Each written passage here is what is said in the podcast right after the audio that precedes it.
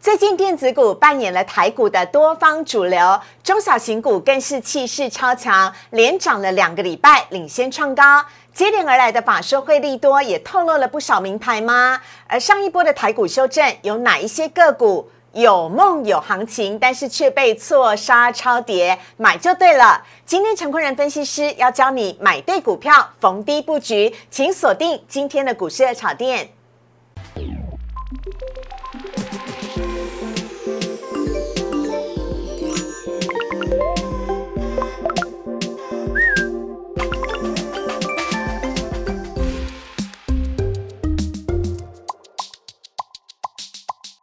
股市热炒店标股在里面，大家好，我是主持人施伟。今天星期一，邀请到的是陈坤仁分析师，大仁哥你好。四位好，各位投资者大家好。大仁哥，你最近有去红茶店吗？是 很标的那只吗？哎，对对对，这我朋友早上我忙得昏天暗地，我朋友就问说：“哎，你红茶店去了没？”我说：“去哪里呀？”红茶店呢？最近超夯的宏达店是没错，因为最近真的是做梦行情的关系哦，所以宏达店是飙翻天了。嗯，而且呢，但是我朋友下面又问了我一句，我差点噗嗤笑出来。他就问我说：“呃，请问红茶店最后会不会卖出泡沫红茶？”我说：“什么意思？会会不会只是一场美梦而已，变泡沫化？” 我觉得，呃，所有的朋友非常有 sense。好，那因为其实如果就第四季行情来说的话，确实是做梦行情。那做梦行情其实很简。简单，它就是题材面的股票，你就照着技术面来做操作好了。那因为创高的过程之中的话，它自然就会是技术面的这样子一个强势多头的状态。是。那但是还是要提醒投资朋友们，就是说，在这个整个题材结束之后，或者回归到基本面的时候啊，它终究还是会走向它一个正常的基本面数字能不能支撑，就会它未来的一个后市的走向了。有没有获利？有没有营收？还是大家最主要关切的一个目标啦？确实是，确实是。啊，全市场最注重基本面的分析师 就是陈坤人分析师。好，我们来看一下今天主题的部分呢。今天主题呢，要来跟大家聊到了。今天台股电子族群梦想起飞喽，带动台股呢强茂出头。对，今天呢我们埋了一个名字在里面，就是强茂，因为今天呢包含二级体哦，强茂、鹏程、台办以及德维呢都是涨停板，真的很厉害。另外呢，联发科的法说会报名牌了，错杀超跌的股票，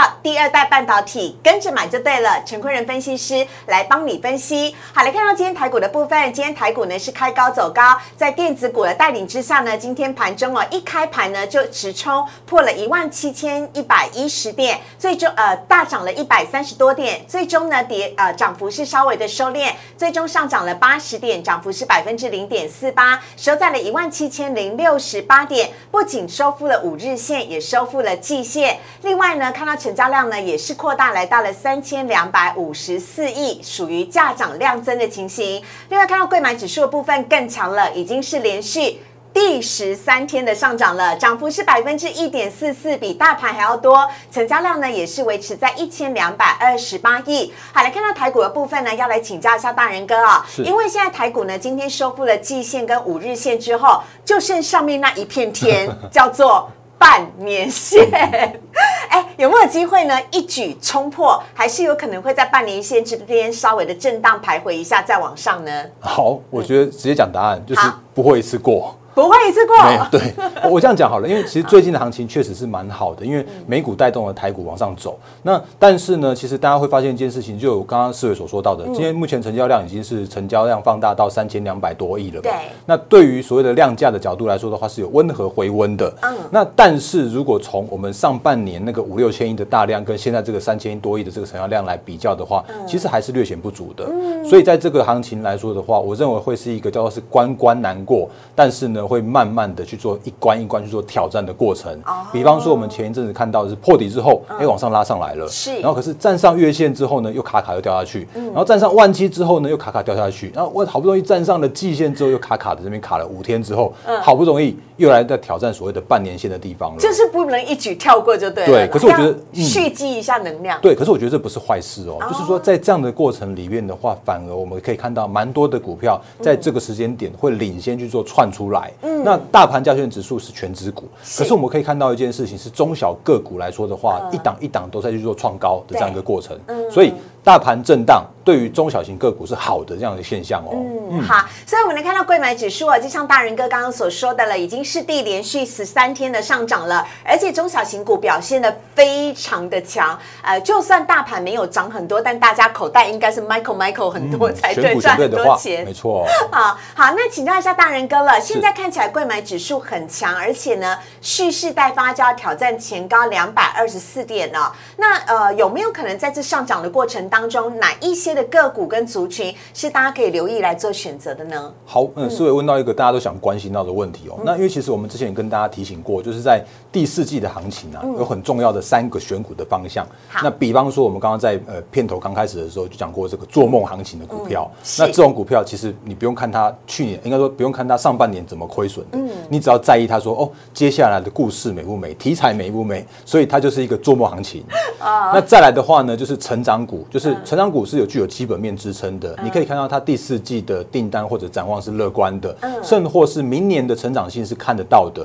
所以这种成长股来说的话，它会是轮涨轮动的状况。好，那还有一种，哎，帮我们举例一些标股嘛，符合你刚刚讲的族群。比如说第一个，我知道是已经是宏达电，对不对？元宇宙的概念股。对，然后另外像之前低轨道卫星，其实大家在像像台阳之类的，那它原本是上半年是亏损，可是大家都说啊，第四季转亏为盈，转亏为盈这样的题材。是，嗯，所以它是做梦行情。那第二个呢，能限度要。到明年都还看得到的。好，那如果是以第二种所谓的成长股轮涨轮动的话，其实我们可以看到几个方向哦。比方说像是半导体，像晶圆代工啦、IC 设计啦，这些都会是不错的选股的方向。那另外的话，比方说像是车用，因为刚刚像思维有讲到的，二级体今天也是都是强势上涨。那这些族群很重要的这个一个方向就是说，哎，那这些个股的话是投信真正在做的个股跟族群，所以成长股轮涨轮动这个方向也可以留意的。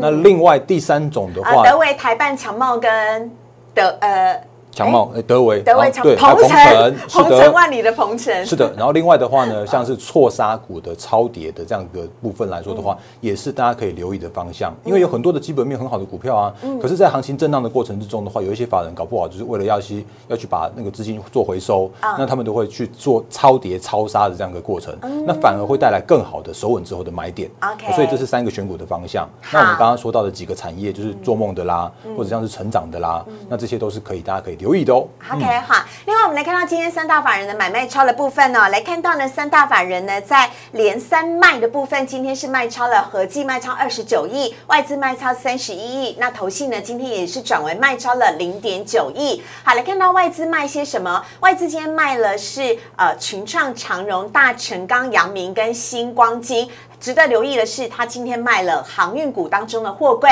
另外买的是今天表现很好的华航、长荣航、万宏，还有联合再生跟伟全电。投信买些什么呢？来看到投信今天买超了荣成和勤控，以及惠特技嘉跟一全，卖超只是卖超了联电、中钢、富邦金、台塑以及国泰金，通通都是全职股。好，所以呢，这个全职股今天真的是表现的比较差一点点哦。好，来看到呢，今天大人哥要带给大家的主题。来看到第二代半导体买就对了，怎么说呢？我们等会请陈坤仁分析师来告诉大家。先进一段广告，请上网搜寻股市热炒店，按赞、订阅、分享，开启小铃铛。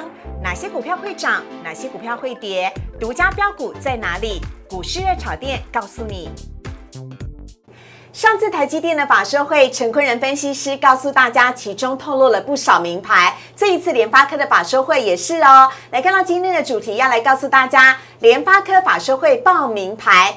第二代半导体跟着买就对了。我们现在欢迎陈坤仁分析师，大人哥你好，四位好，大家好。好，先来看一下呢，上次大人哥啊在台积电法说会的时候，十月十八号来节目当中跟大家分享了爱普，还记得吗？看到荧幕呢最靠近我们画面那边，当天呢爱普是因为有股票分割的关系，所以它直接。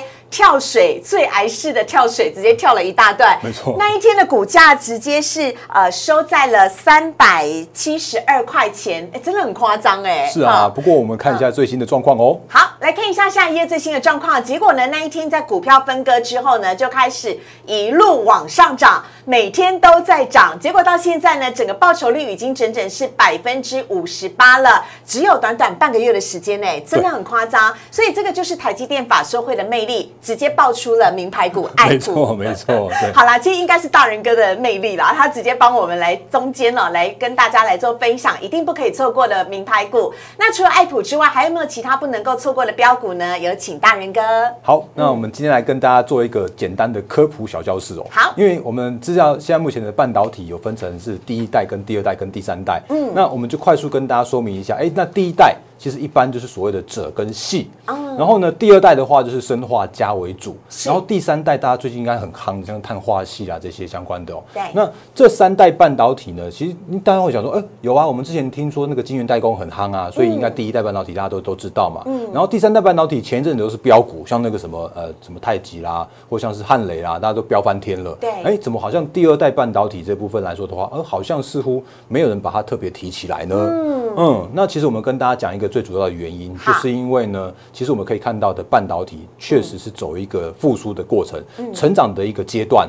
所以在晶圆代工，它所在的是第一代的半导体。那以前它的一个主要的分类或者主要的应用的产业来说的话，它是在微电子产业和所谓的资讯产业。是所以到目前为止的细。或者到目前为止的第一代半导体还是被广泛的运用的状态，所以第一代半导体目前来说的话，一样是一个成长的过程。OK，那第三代半导体的话呢，为什么它会这个时间点会这么夯？嗯主要的原因是因为它是高压、高频的通讯的元件。嗯，所以在这个时间点，我们我们它不断跟大家提醒到，是说，哎，那其实车用依然在这个市场上面是一个成长的这样的态势。所以电动车是属于第三代半导体，对不呃，对？应该是说电电动车需要高压跟高频的这个通讯的元元件，所以特别需要这个比较属于高功率的元件来说的话，是第三第三代半导体的应用范围。嗯，那不过呢，其实我们有一个默默就是在这个市场上面为大家呃很重要很重要，你的手机里面一定用得到，任劳任怨、默默工作的。真的，手机一定要用到它，然后机台一定要用到它，像是通讯产业啦、照明产业啦，像我们现在目前一般的手机、五 G 手机或像是五 G 的基地台，是。一定需要用到的是第二代半导体，是生化加系列。嗯，那但是问题是，为什么他们会这么样的苦命，或者这么为什么会这这前任这么样的默默无闻的？嗯主要的原因是因为说，目前。好像前一阵子有像什么大陆的五 G 手机有一些杂音的关系，哦然后甚至说什么啊什么好像五 G 的时候已经是饱和的状态了，是所以让他们之前的股价是属于一个比较属于低迷，甚至像是错杀超跌的过程。嗯，那不过没有关系，我们看下一页投影片。好，来，我们先快速跟大家复习一下，其实我们跟大家说过的，就是如果你要看一代半导体、嗯看晶圆代工、看细。哦，那这个时间点的话，你不如你就真要做台积电会很辛苦，嗯那你不如做它的受惠族群。是哦，所以你像是 I 呃 IP 来说的话，力旺也标了，刚我们看到爱普也标了啦，对然后像是那个智源啦，那个呃四星 KY 这些，全部都在飙翻天的这样的状况，那是第一代半导体带给大家带来的这个方向的。所以买台积电、买联电，还不如买它周边的这一些受惠股，力旺啊、智源啦、这是一样的道理。对啊，对啊，对啊，对啊。然后那再来的话呢，我们看到的是第三代半导体的部分哦，我嗯们可以看下一页投影片。好，那第三代半导体的那个左边那一块的话，你会发现哦，这档标股超标的，嗯。它是从二十七块一路飙到了一百二十几块。嗯。那这个是美国的 Cree，那第三代半导体的龙头，是。因为它之前原本是做 LED，对。然后可是呢，这个时间点他们是那个切入到第三第三代半导体的时候啊，就带来了它的股价的飙涨的过程。嗯，甚或是前一阵子好像股票股股价下跌的过程之中，修正完毕，竟然有一天跳空大涨，涨了三十几趴。很夸张，就是上面像悬浮一样的那一根，对对对对就是它的涨停板。哎，对，然后那个都是美股的 Cree，然后我们目前台股来说的话，像我们刚刚说到的，像汉磊的部分来说的话，也都是创下波段新高、历史新高的走势。是那这是第三代半导体的。对。好，我们刚刚说到的是第二代半导体，看起来似乎像是哎，最近好像沉寂了一些一些时间。嗯。可是我们发现，其实第三代半导体它也是一个很重要的一个产业。嗯。那为什么很重要？原因是因为我们还是一样把它第三呃第二代把它切成是上中下游。好那上游的话，一般还是属于那种所谓的累晶片系，那个就是晶片的部分。那它是属于上游材料的。那中游的部分的话，也是一样对应的所谓的晶圆代工、晶圆制造，它也有所谓的中游。那下游的话呢，也会有所谓的封装测试的这一块。嗯嗯。那可是如果就整个半导体的第二代这一块来说的话，因为有一些成交量比较小一些些，嗯所以一般来说的话，所谓的半导体的第二代的半导体的三雄，我们还是看在所谓的全新。然后文茂跟宏杰科上面，那其他有一些像是上游的部分，像什么 I E I E T 啦，像是什么英特雷，嗯，对，像是那个联雅这部分来说，他们的成交量毕竟还是比较小一点点，所以这不在我们今天的讨论范围。OK，那下游的封装来说的话，其实像那个日月光啦，像同心电这些，他们不只是第二代，因为他们是跨跨个几代的都都没有问题，哦所以这也不在我们的讨论范围之内。那我们比较今天要讨论的是纯度最高的全新文茂、宏杰科这三雄的部分。好，那他们的终端应用会放在所谓的手机。跟基地台，甚至像是光通讯跟三 D 感测，还有就是大家可能想不到哦，就是二代半导体，它也可以切入到所谓的无人车的光达的技术上面。所以所谓的二代的半导体，它也可以广泛的运用在五 G 上面，跟所谓的那个车用上面去。哦，所以这都会是一个成长的方向。OK，那我们再去看下一个投影片的话，会发现一件事情哦，就是联发科的法说会来报名牌了，没错，因为上次我来的时候啊，帮大家提醒到的是台积电的法说会在十月十五号，他报了几档很棒的那个个股。是然后其实这一次的联发科法说啊，他也讲了几个重点，好所以这边跟大家做说明。因为联发科他说，其实五 G 已经到了第三年了，对那这个时间点他看到的五 G 的方向来说的话，是被更广泛的运用的。所以虽然好像听起来有一些杂音，可是如果就整个渗透率的状况来说的话，今年大概要三十五到四十 percent，是。那明年来说的话，可以更大幅成长到接近一半左右。所以明年有一半的手机全部都是五 G 手机了，嗯甚至像是基地台来说的话，也都是被广泛的去去做部件。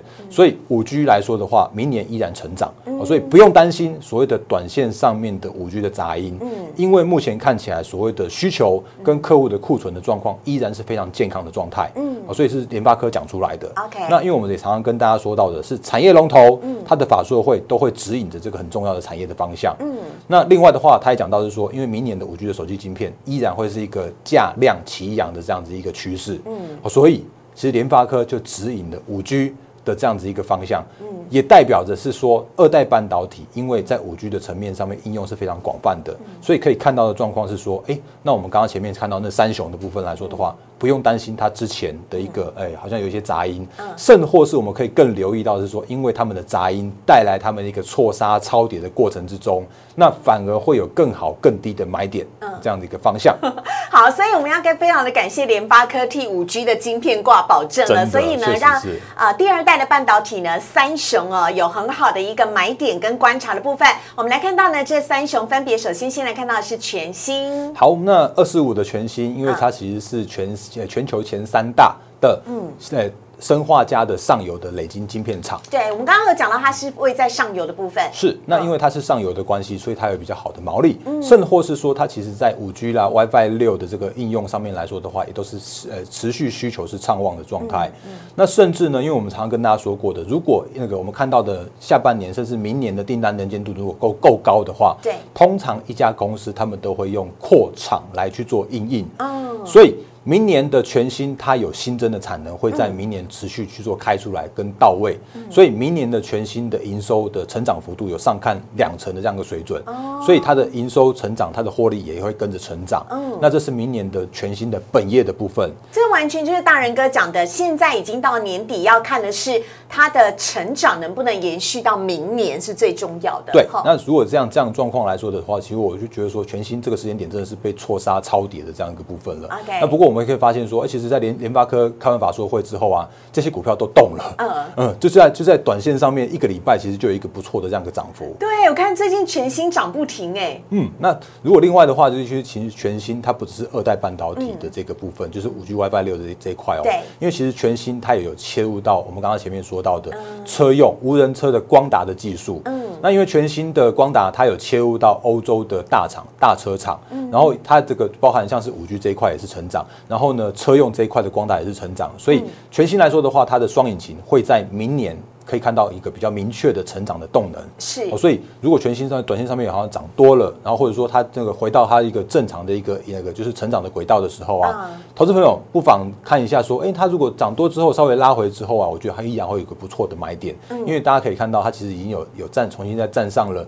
月线和季线之上，嗯，那这对于一档个股的一个就是技术面的角度来说，甚或是它的基本面的角度来说的话，都是一个成长的一个状况。所以全新我会觉得第一档可以分享给大家。差。好，下一档呢，我们要来看到的是大家很熟悉的稳茂。好，那稳茂的状况的话，或者是我们等下下一档要讲的是宏杰科的状况的话，它是属于中游的部分。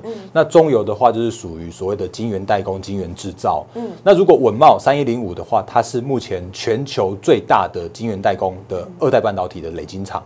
那因为其实在这个呃全茂的状况来说的话，它的全球的市占超过五成，嗯，然后甚至之前也有喊说，其实稳茂就是第二代半导体的台积电，嗯嗯，因为台积电是目前第一代半导体的最大的晶圆代工，那稳茂的话是第二代那个最大的可是为什么。大人哥还写了成也最大，败也最大，后面一个问号？嗯，因为其实我们刚刚前面有说到的，因为嗯前一阵子啊，确实像是文茂啊，你看它的股价竟然从四百多块跌到剩下三百块。对那虽然看起来没有腰斩，但是也跌了这个还蛮蛮多钱的这样一个部分。嗯那为什么原因？其实就我们刚刚前面所说到的，因为五 G 的市占，或者说有一些五 G 的杂音的状况，哦所以让整个二代半导体都有一个比较明确的这样一个跌幅，波段的跌幅跌得还蛮重的。是那也因为文茂它是全球最大的晶圆代工，所以它的跌幅的话也也会相对来的更大一些些。嗯所以我说，其实它最大的问题叫做是它最大，可是它最好的问题的话也是它最大。嗯所以当市场上面回来到说，哦，其实二代半导体它就是错杀的啊。嗯所以这时间点你会发现说，其实文茂它真的要上涨也很快哦。嗯它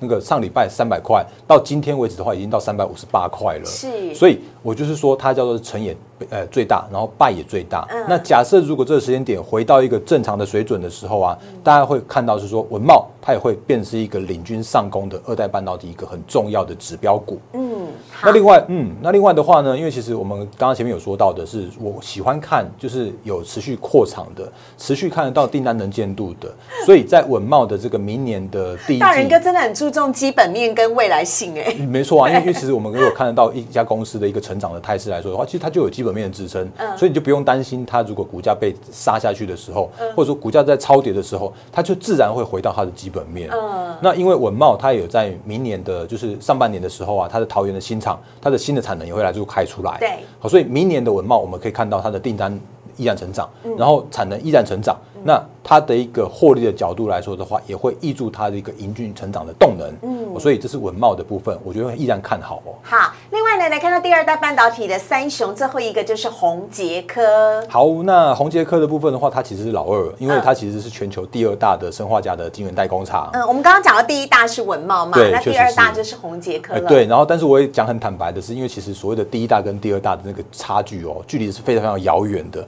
因为对，因为因为你看、那个，所以文茂真的很大，它真的很大因为它刚刚有讲到市占率是超过百分之五十啊。没错啊，那但是为什么我要讲这个老二红杰科的原因呢？其实是因为哈，那个中美金。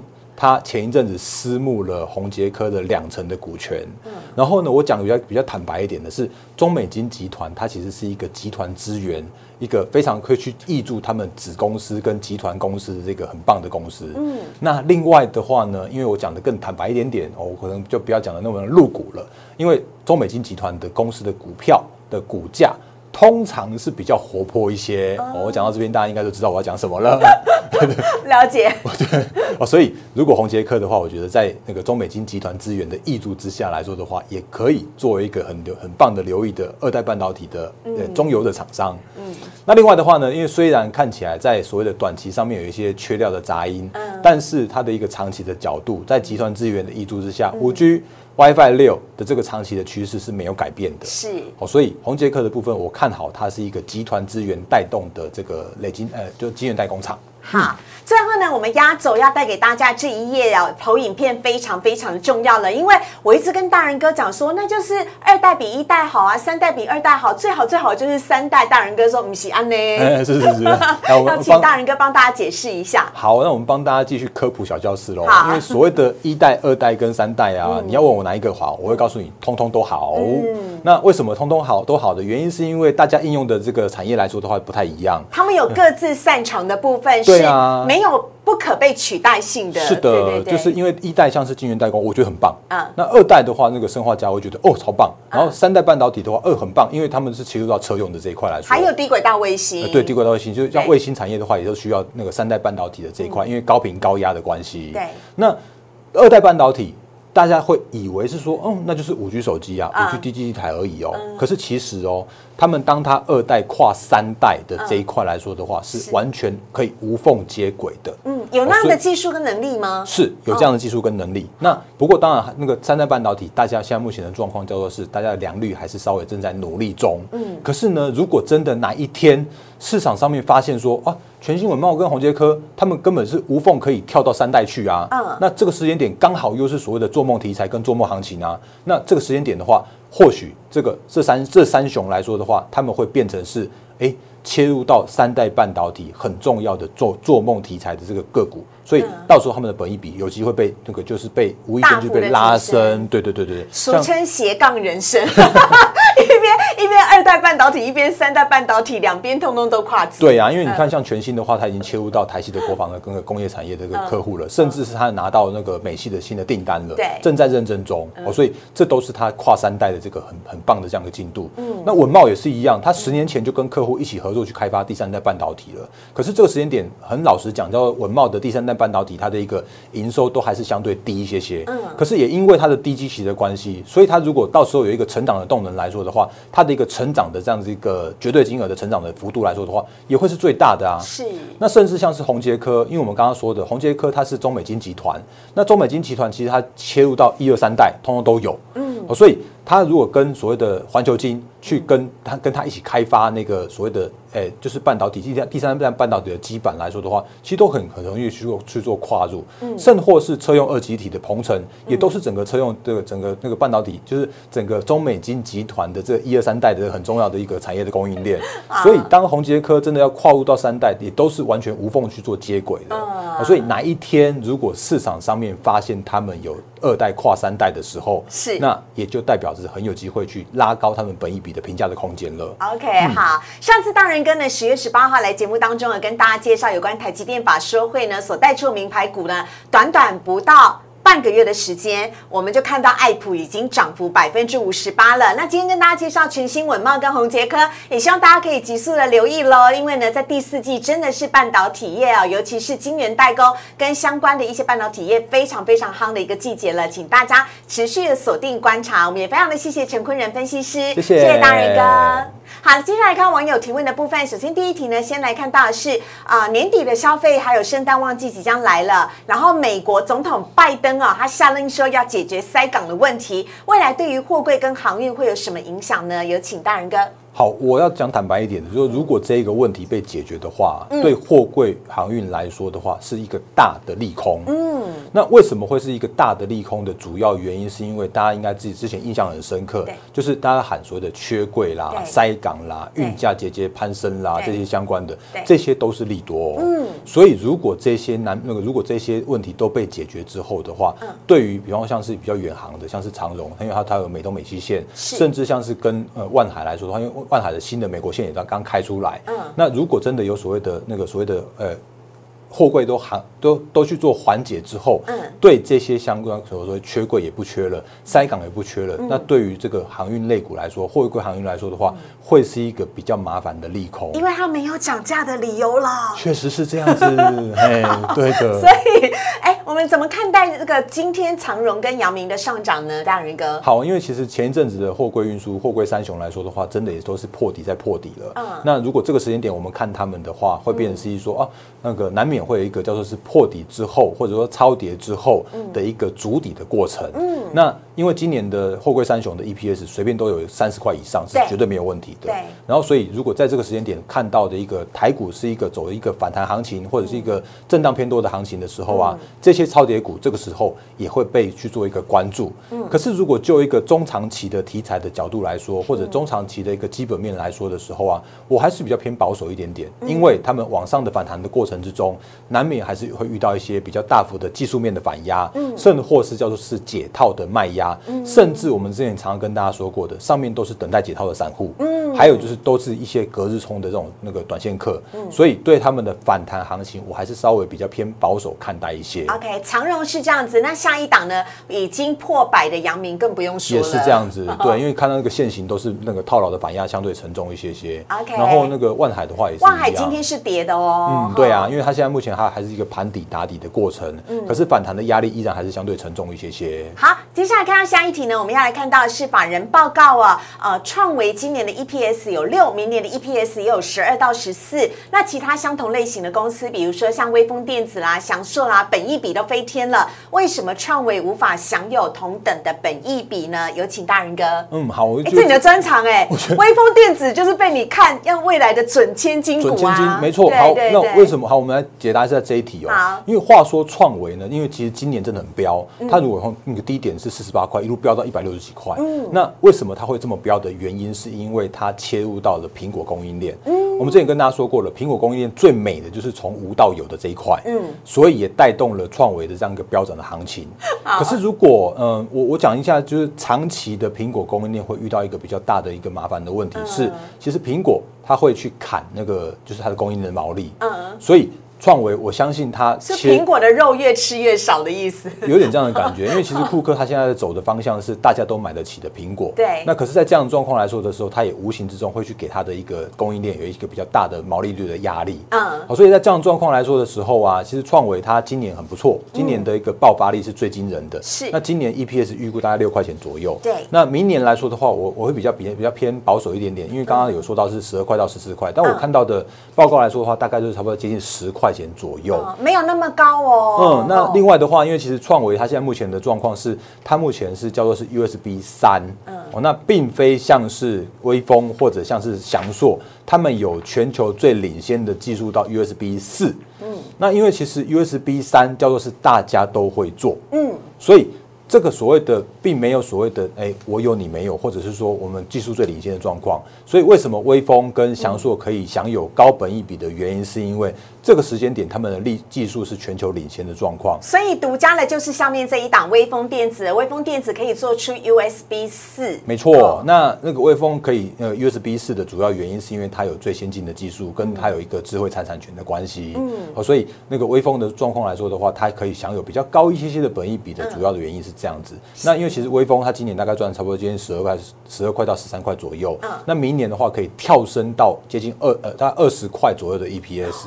哦，所以目前看起来的微风它还依然还是一个便宜的微风。嗯哦，那如果以成长性来看的话，依然是相对便宜一些些。我耳朵打开了，便宜的微风，便宜。好那我们还有上面是千金股啊，翔，硕嘞。那翔硕的话，我们也跟大家补充一下，为什么它前一阵会从两千多块跌到现在目前只要一千多块？对我一直都在问你这个问题。嗯，原因是因为它前一阵子有受到缺料之苦。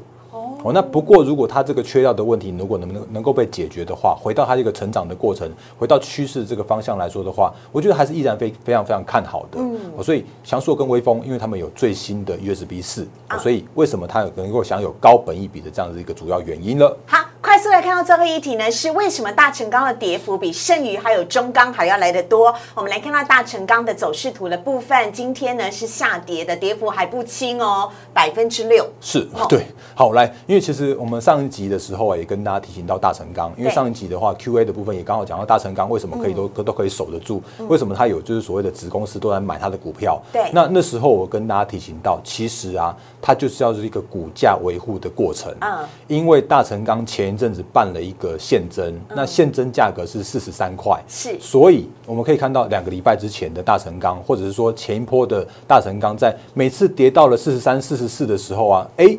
怎么都有一些冥冥之中有一些低档的去做承接的买盘，那原因就是因为股价必须要撑在四十三块、四十四块以上，让这些现增的呃现增的人的话都有有利可图。我讲坦白一点是这样子。所以果不其然，十月二十二号完成了现股新增，每股四十三元之后，接下来就跌了。嗯，因为其实 我这样讲一个比较坦白的原因，就是因为那个做完现增了嘛，那就不用护盘了嘛。那甚至有有现增拿到股票的人的话，他们就可以把这股票去续都卖出来嘛。OK 所以其实大成钢它并不是基本面的问题，而是筹码面的问题，所以带来它今天有一个破低，然后重挫了六点九一 percent 这样的一个原因哦。那剩余呢？您怎么看剩余？剩余呃剩余的状况的话，其实他们也是回归到基本面，因为这个时间点我们看看看到像是钢铁的族群、钢铁的产业，它有一个很棒的长线。因为我们之前跟大家说过了，长线的碳中和题材都会是之后的一个很重要基本面改善的方向。那但是短线上面遇到的问题都一样，就是。波段的主力已经离场了，嗯，所以这个时间点，我们看看到整个钢铁的族群、钢铁的产业都遇到了一个叫做是盘底打底的过程，嗯嗯，好。另外来看到中钢，中钢也是一样啊，因为其实中钢它前一阵子低点的低点的地方是二十九、二十四块九，对。那它几乎翻倍到四十六块哦。嗯。可是这个时间点它回到了三十三块，虽然好像看起来从高点滑落了十几块，嗯。可是如果对于所谓的前波的低点在二十几块这样的一个高点，呃，这个地这个地方来说的话，它其实波段涨幅依然还是还是蛮不错的。嗯，而且他现在在看的一个题材也是长线的碳中和，是。所以短线上面变成是整理了，可是长线上面看起来的话，依然是非常看好，所以我相信中钢它会接接下来会是一个还蛮不错。还蛮不错的一个定存高值率的个股了，大人哥讲到台湾人的最爱中钢是大家存股的最爱了对对哈对对。对好，以上呢是我们今天的节目内容。如果你对大人哥所讲的内容有兴趣的话呢，也非常欢迎可以加入荧幕上面陈坤仁分析师的